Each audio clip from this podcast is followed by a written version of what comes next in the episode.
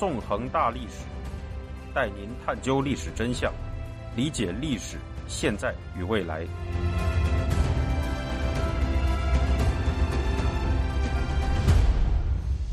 大家好，欢迎大家收听《纵横大历史》，我是主持人孙成。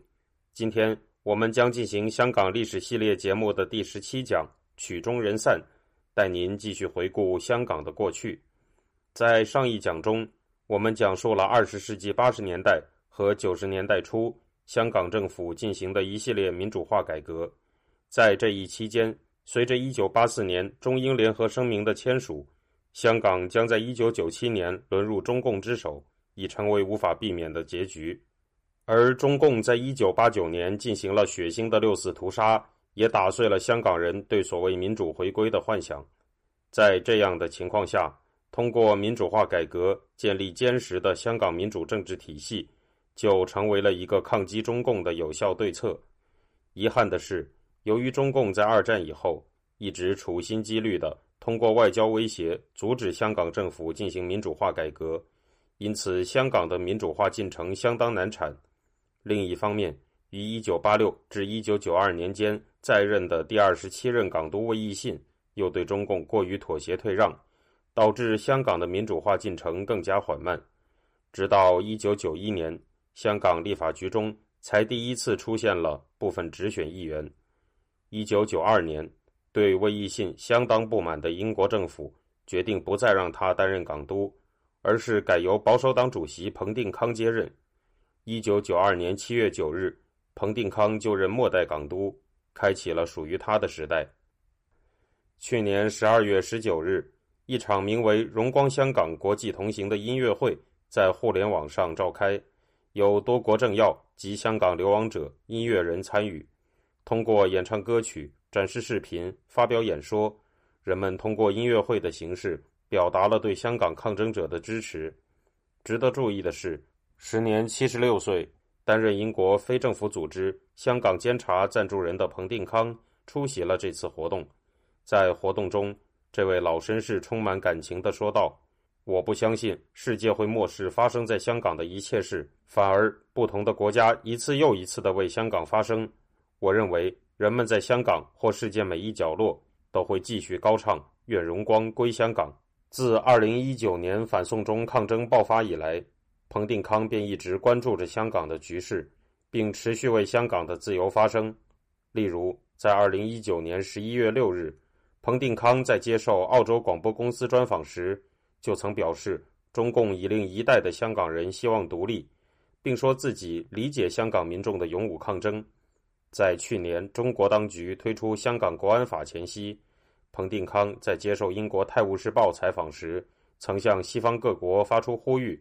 认为西方各国在面对中国时，应该停止被愚弄的以为，在不断的叩头之后。将会有一个巨大的金罐子在等着我们，这一向都只是一个幻觉。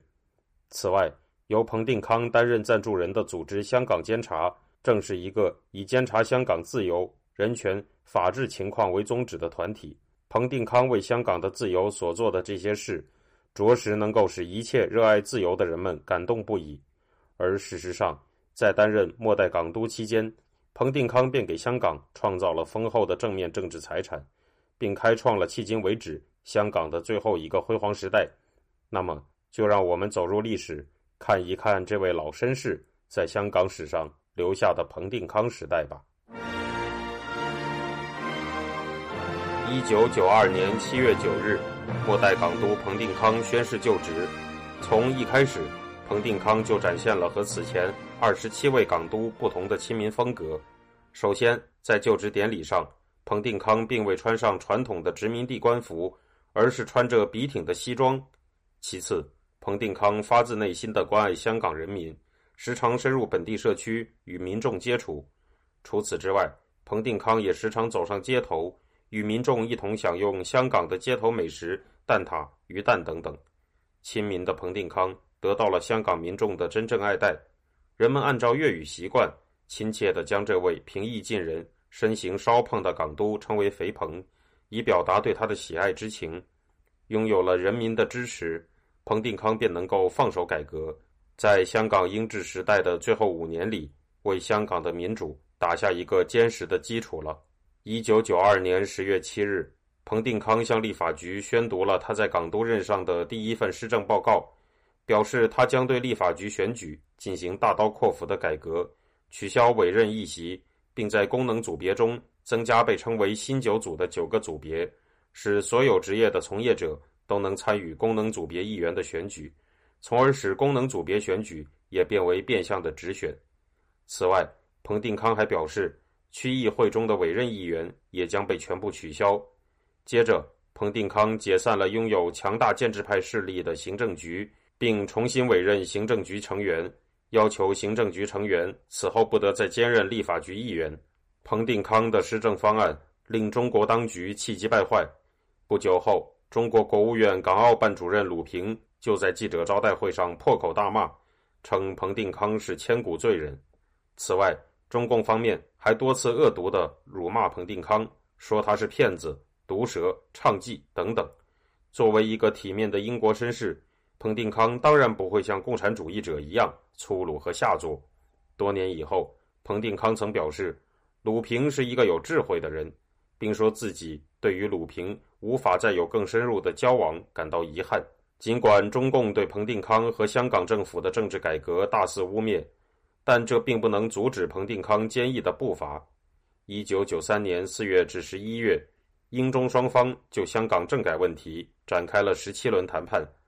在谈判中，英国政府坚定地支持彭定康的政改计划，中国当局则对其展开竭力阻挠。最终，中共因为他们的无理要求无法得到满足，遂在一九九三年十一月宣布停止谈判，并称他们将会另起炉灶。以一套中共强加的新制度取代彭定康改革的成果。其后，香港立法局在一九九四年六月三十日通过了彭定康的政改方案，坚定地启动了大规模的民主化改革。面对这一局面，中共更加气急败坏了。此前，在一九八九年十一月至一九九零年一月间的英中两国谈判中，中方曾承诺，在一九九七年七月一日夺取香港那天。执行直通车安排，将一九九五年选出的香港立法局自动变为所谓香港特别行政区的首届立法会。这时，中共又如同共产党人常做的那样，迅速抛弃了他们的承诺，在一九九四年十二月表示，他们将落实成立一个临时立法会，用于在一九九七年七月一日取代香港原有的立法机构。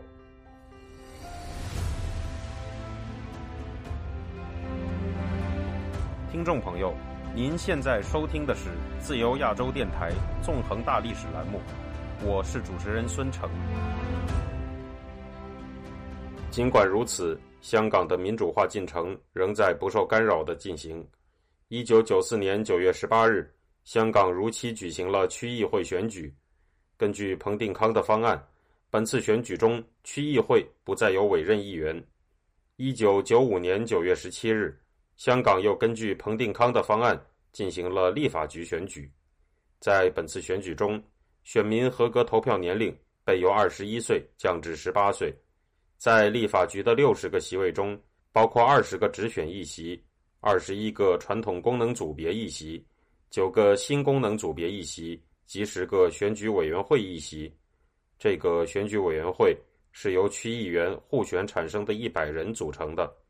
在这次选举中，民主派获得了三十一席，其中有十九席属于由李柱铭、司徒华等民主人士于一九九四年创立的民主派第一大党民主党。与此相比，建制派则仅获得了二十九席。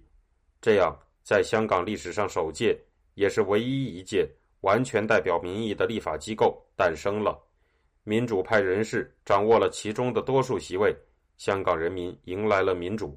面对香港出现了民主议会的事实，中共无视香港民意，在一九九六年一月二十六日，于北京悍然成立了一个香港特区筹备委员会，简称筹委会，开始筹组所谓的临时立法会。极端无耻的是，在这个筹委会的一百五十名成员中，仅有九十四名香港代表，而其中的民主派人士更是只有一个人。而更加可笑的是，在这个筹委会的成立仪式上，中国国家主席江泽民走入人群，在一百五十名成员中，独独与出身商界的董建华握手，从而表达了钦定的意思。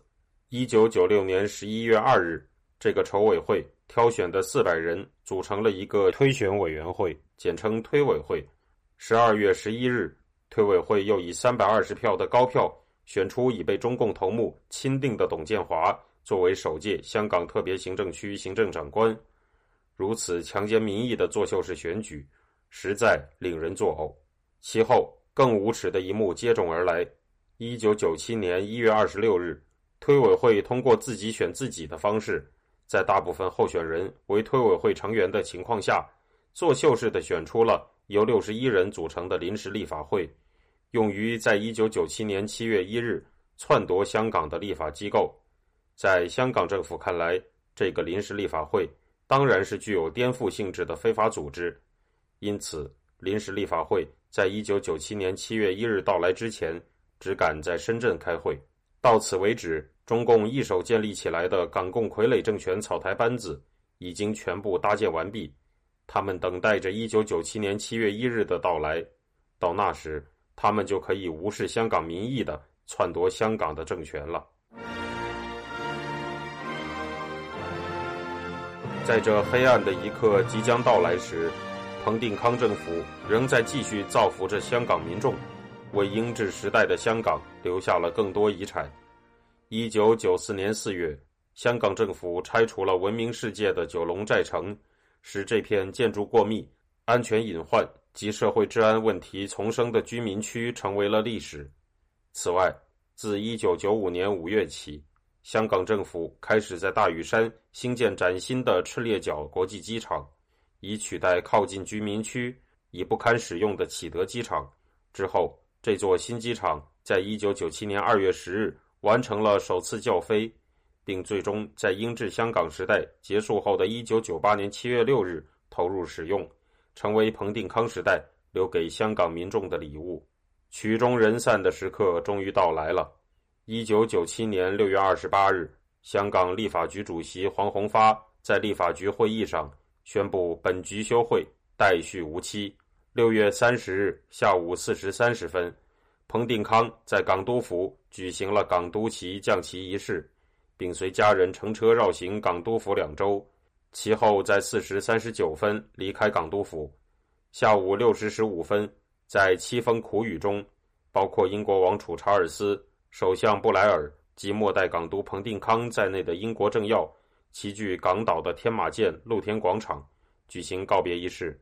晚上九时，中共军队过境占领香港，入驻此前的英军军营。深夜十一时三十分，英中两国的交接仪式在香港会展中心举行。查尔斯王储和中共首领江泽民等政要出席了此次活动。深夜十一时五十九分整。至十一时五十九分四十八秒，在天佑女王的旋律声中，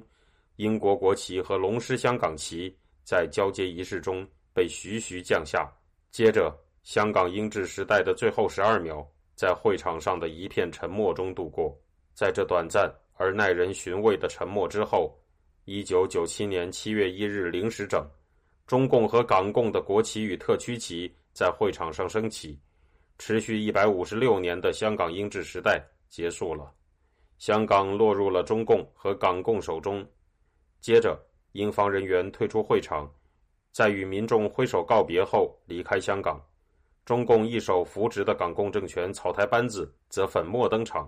开始了作为傀儡政权的表演。从这一刻起，共产集权的阴影笼罩住了香港这座自由之城。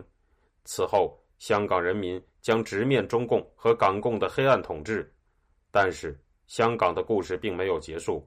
热爱自由的香港民众将会在这之后一次又一次的奋起，为了自由与尊严不断挺身而战。由一波又一波反抗构成的当代香港史，拉开了它的序幕。